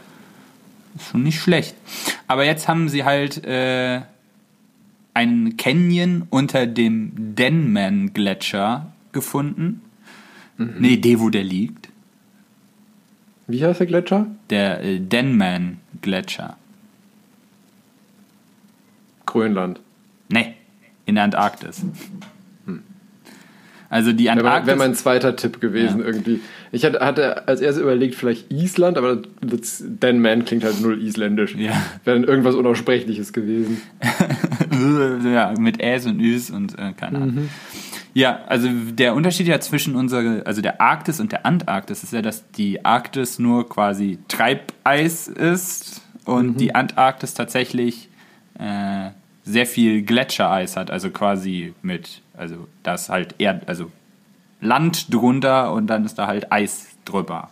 Teilweise auch recht viel, also Kilometer dick Eis. Und das ist halt unter diesem Denman-Gletscher, ist halt auch Land, aber das ist halt so tief darunter, dass das halt dreieinhalb Kilometer unter dem Meer Meeresspiegel liegen würde, wenn das Eis nicht da wäre. Äh, und das haben sie halt da in Nature Geosci- Geoscience, diese Findungen da äh, veröffentlicht. Wobei ich ja dann sagen würde schon mal so, ja, streng genommen kann man da jetzt auch nicht hingehen, weil da ist halt Eis. Und selbst, wir wissen halt nicht, wie das aussehe, wenn das Eis halt wegschmelzen würde. Also wenn wir jetzt dann Klimawandel haben. Das oder, wollte ich nämlich gerade oder die fragen. Antarktis weiter nach, Süden- nach, Moment, nach Norden driftet. Nee, ich, ich wollte nämlich auch gerade fragen, ob denn da sozusagen nur kein Wasser ist, weil das Eis sozusagen den Platz wegnimmt. Ja. Und wenn du sozusagen das Eis einfach, wie sage ich mal, einen Deckel hochheben würdest, ob das dann einfach von den Seiten direkt volllaufen würde mit Meer. Ja, das habe ich mich auch gefragt. Da habe ich auch keine Antwort drauf gefahren. Aber selbst dann, also wenn das Eis halt schmilzen wäre, wäre da halt das geschmolzene Eiswasser in dieser Schlucht drin. Ja, gut, stimmt auch wieder. Ja, das wäre halt die Frage. Das kannst du so wahrscheinlich auch nicht beantworten. Äh, wobei könntest du ja schon, wenn du, du müsstest halt den Meeresspiegel einfach so weiter durchziehen.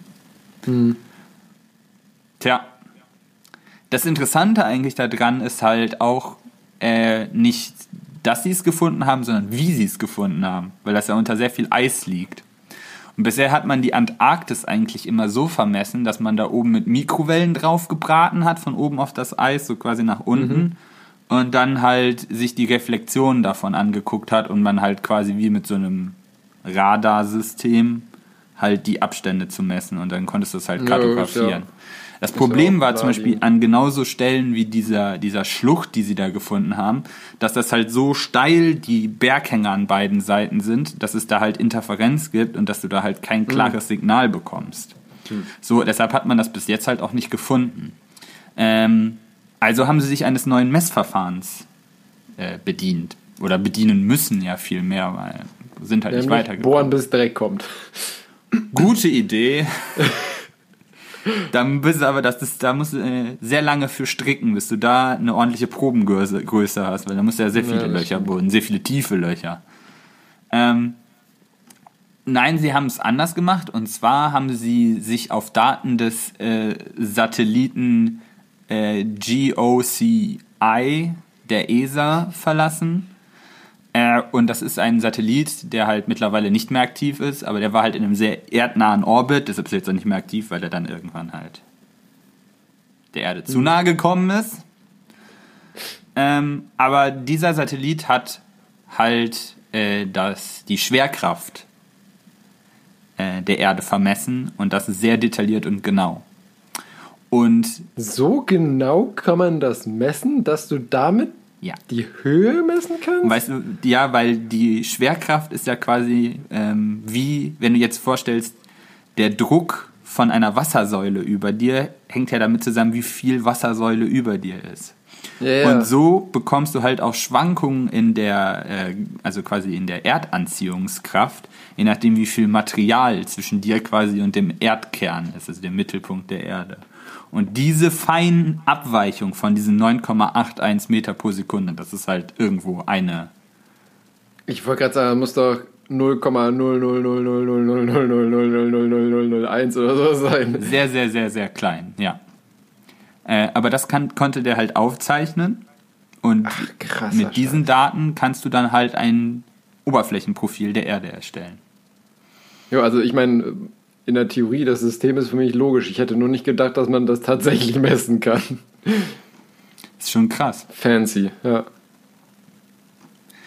Das wäre was, wo ich mich mal tiefer reingraben würde in dieses, äh, in so ein Thema, wie man das macht einfach.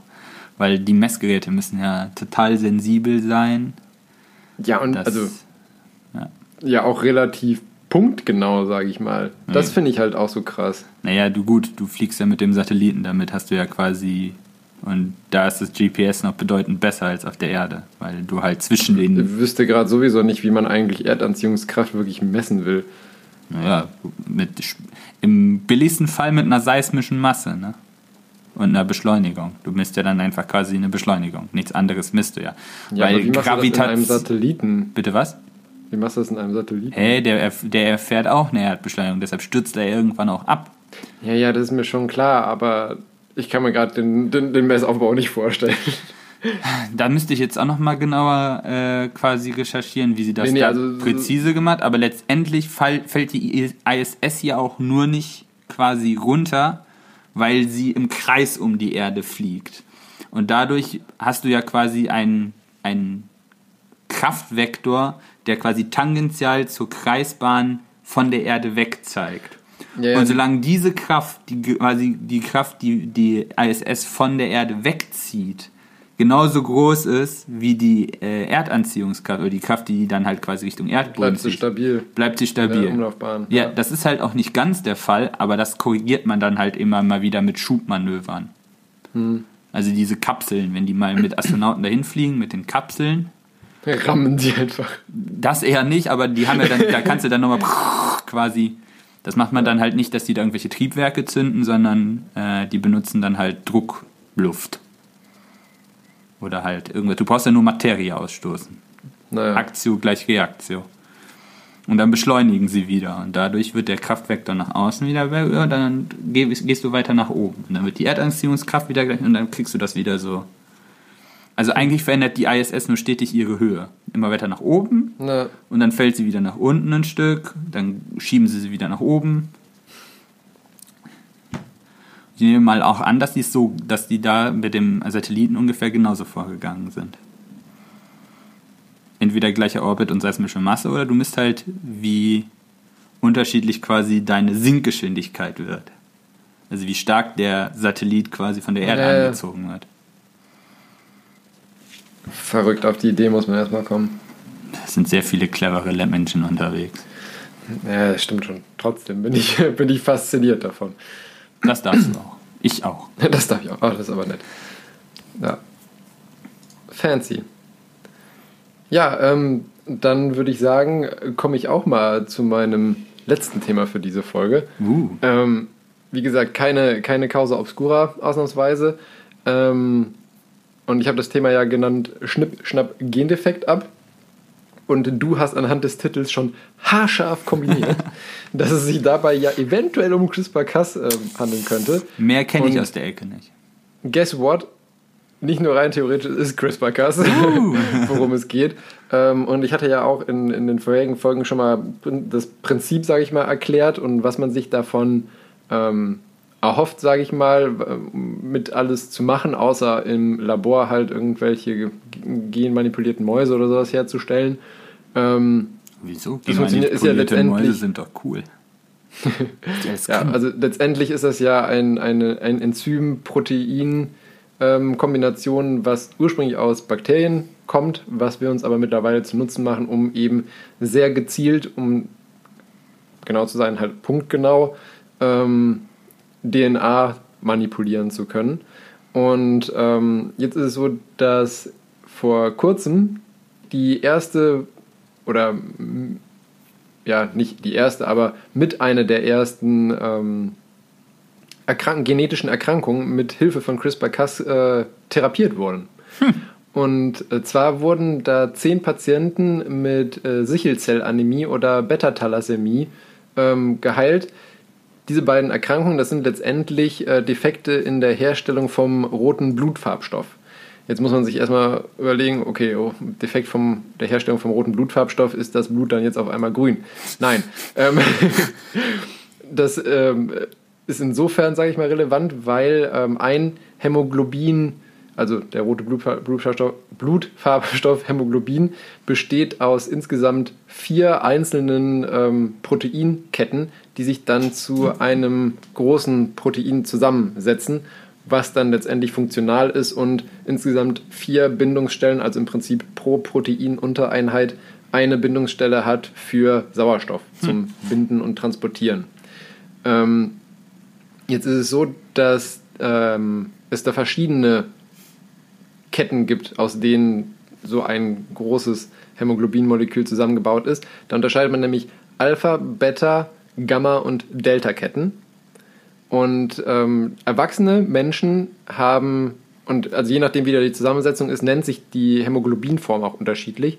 Erwachsene Menschen haben ähm, nur HbA0 und HbA2 Hämoglobin, was bedeutet, dass die einmal Hämoglobin haben, was aus zwei Alpha- und zwei Beta-Ketten besteht, und Hämoglobin, was aus zwei Alpha- und zwei Delta-Ketten besteht.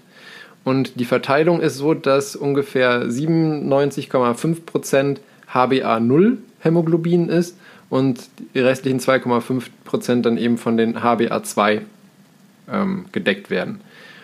Sowohl bei der Sichelzellanämie als auch bei der Beta-Thalassämie also sind es letztendlich zwei unterschiedliche Gendefekte, aber sie sorgen dafür, dass die Beta-Kette ähm, die ja wichtig ist für das HbA0, wovon der erwachsene Mensch am meisten besitzt, dass äh, diese Kette defekt ist und dadurch unter anderem nicht mehr genug Sauerstoff binden kann oder generell keinen Sauerstoff binden kann, was dann eben zu verschiedensten Symptomen führen kann.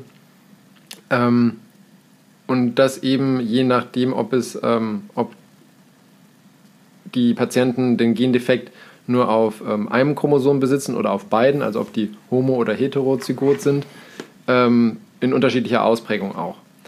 Und ähm, jetzt hat man eben, da man die Gendefekte, die dafür sorgen, äh, schon sehr lange kennt, hat man eben geguckt, dass man das Ganze ähm, ja, mit CRISPR-Cas therapiert.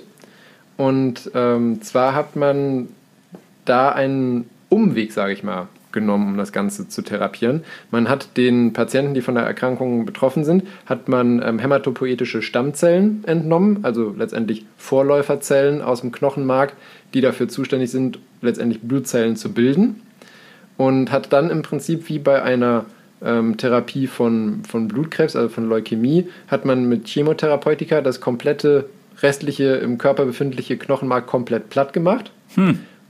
Und ähm, die Stammzellen, die man vorher gewonnen hat, hat man dann eben ähm, im Labor mit CRISPR-Cas ähm, manipuliert und dann wieder ins Knochenmark eingesetzt und dass die dann eben die neue Stammzellpopulation bilden und das Knochenmark neu besiedeln.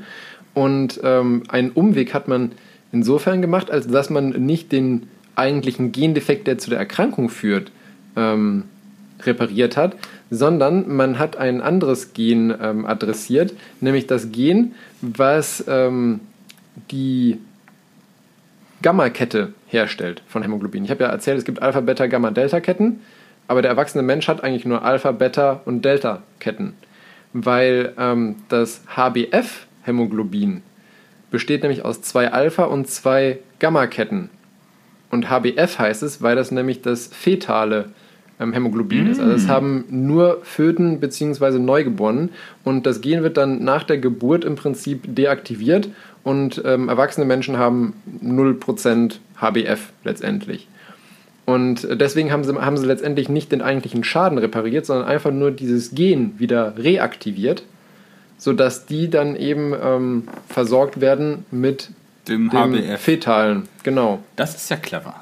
Genau, um das Ganze eben auszugleichen, weil man nämlich wusste, dass Patienten, die diese Genmutation haben, die eben für die ähm, Sichelzellanämie bzw. Beta-Thalassämie führen, wenn die noch zusätzlich einen Gendefekt haben, wodurch dann ähm, die Deaktivierung der Produktion von dem HbF ausfällt, also die im Prinzip in Anführungszeichen als Pathologie haben, dass sie auch im Erwachsenenalter noch das HbF produzieren, wusste man nämlich, dass die im Prinzip vollkommen asymptomatisch sind. Ja, weil, Und- die, weil dann die äh, Sauerstoffversorgung im Blut über diese Genau. Kleinkind-Farbstoffe. Genau. Und ähm, deswegen hat man sich das zunutze gemacht, weil das einfacher zu ähm, adressieren und zu manipulieren war, als die, das kaputte Gen, sage ich mal, auszutauschen. Und ähm, ja, das war wie gesagt bei zehn Patienten erfolgreich und die waren jetzt auch nach, mit ein, nach einer äh, Follow-up-Periode von einem Jahr vollkommen symptomfrei und hatten hohe bzw. normale Hämoglobinwerte zwischen 12 bis 15 Gramm pro Deziliter. Das ist genau der, der normale Normbereich. Und normalerweise haben die eben ähm, sehr niedrige Werte, weil auch das äh, kaputte Beta-Hämoglobin wird vom Körper halt als fremd erkannt und dann abgebaut. Ah, okay.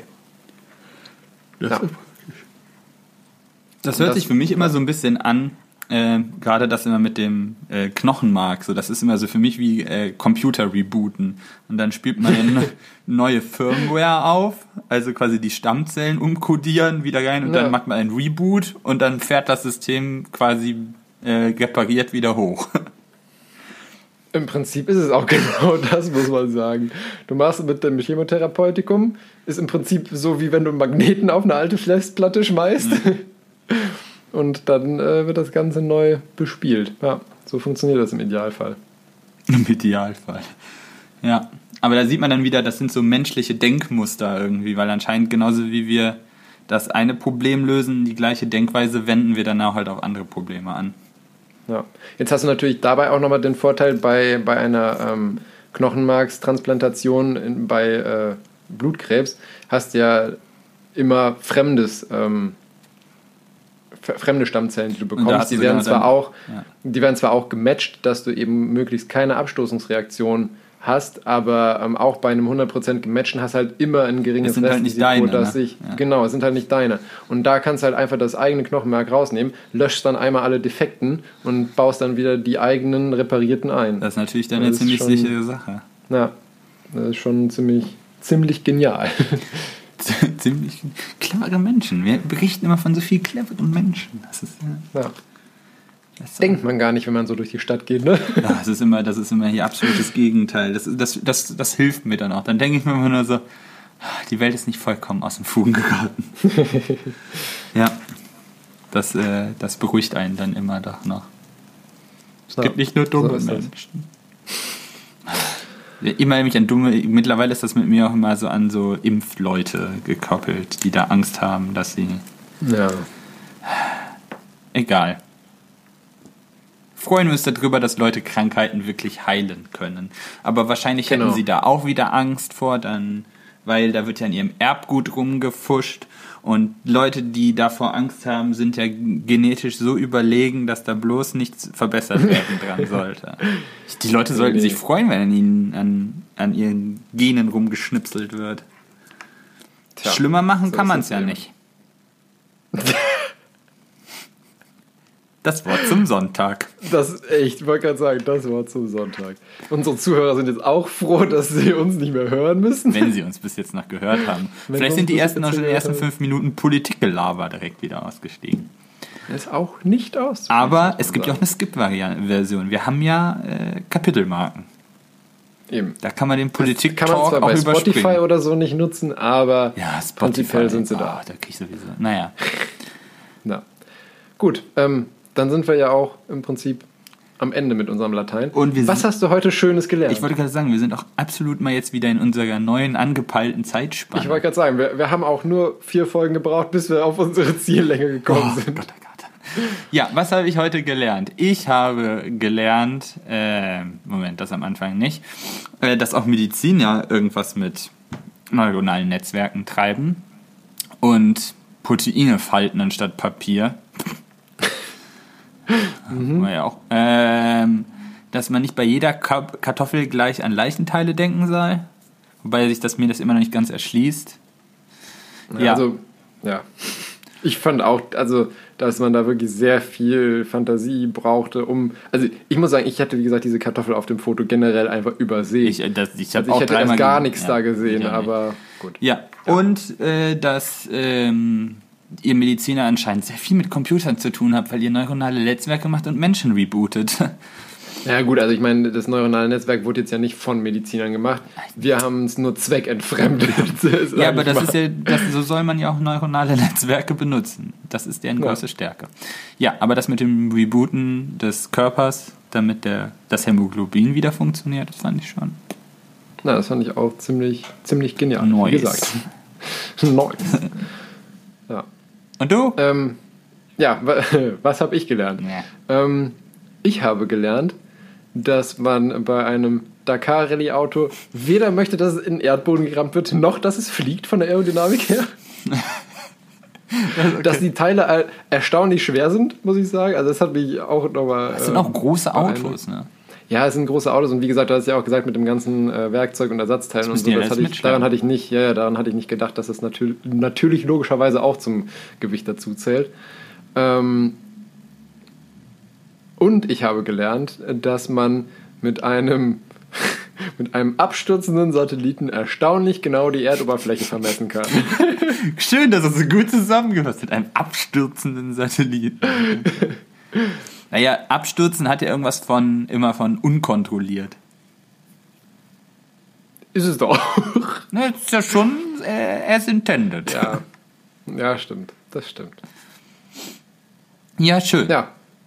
Dann komm mal zu deinem wohlvorbereiteten Ah, humoristischen Gott, jetzt hab ich Rauskehrer das hier so angeteasert. Das ist jetzt der volle Rohrkrepierer. Also gut, der Rauskehrer. Smartphone. Hi, ich bin ein Wunderwerk der modernen Technik und es gibt fast nichts, was ich nicht kann. Lass uns Freunde sein. Drucker. Yo, du hast das Papier leicht schief eingelegt. Schau mal, wie schön ich das jetzt zerreißen kann. Und jetzt verzieh dich. Ja, das ist aber. Ich, ich habe wirklich so oft dieses Gefühl, dass ich mir denke so, okay, die Technik eines Druckers ist wirklich eigentlich banal. Ich meine, gut, es gibt natürlich auch aufwendige Drucker, aber ein, ein stinknormaler Tintenpisser oder sowas, den man einfach bei sich auf den Schreibtisch stellt, äh, das ist ja wirklich keine Raketenwissenschaft. Vor allen Dingen seit Jahrzehnten Aber ausingeniert irgendwie. Eben. Ich habe das Gefühl, alles, wirklich alles hat sich weiterentwickelt. Bildschirme werden größer, werden schärfer, PCs werden schneller. Du hast mittlerweile im Prinzip, äh, wie gesagt, wenn man sich vorstellt, dass die äh, hier Neil Armstrong und so auf den Mond geflogen sind mit einer Rechenleistung, die schlechter ist von einer als die von einer heutigen Spiegelreflexkamera. Und mein Drucker kann ein schwarz-weißes Dokument nicht ohne Gelb drucken. Genau. Das ist wirklich, da denke ich mir so, okay, Leute. Ich bin noch der festen Überzeugung, wenn die Maschinen irgendwann mal einen Krieg versagt. gegen uns führen sollten, die Drucker führen ihn an. Hundertprozentig.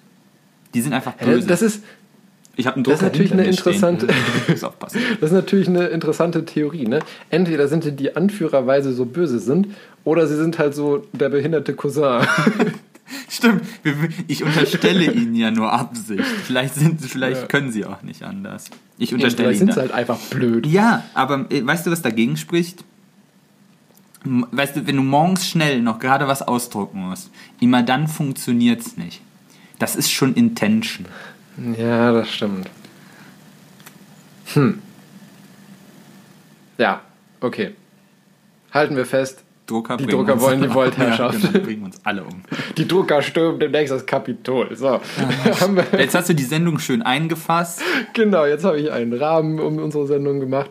Und ich würde sagen, ähm, damit hören wir auch auf. Zurück Besser wird es nicht mehr. Genau, zurück ins Studio. Bei dir kommt auch schon der Krankenwagen im Hintergrund, wie ich Ja. höre. Der holt dich jetzt ab und bringt dich in die Klapse. Nein. Bitte. Ähm, dann würde ich sagen, ähm, hören wir uns in alter Frische in zwei Wochen wieder. Mach es gut, halt die Ohren steif. Bis denn. Tschüss, ciao, bye bye. Ja, tschüss.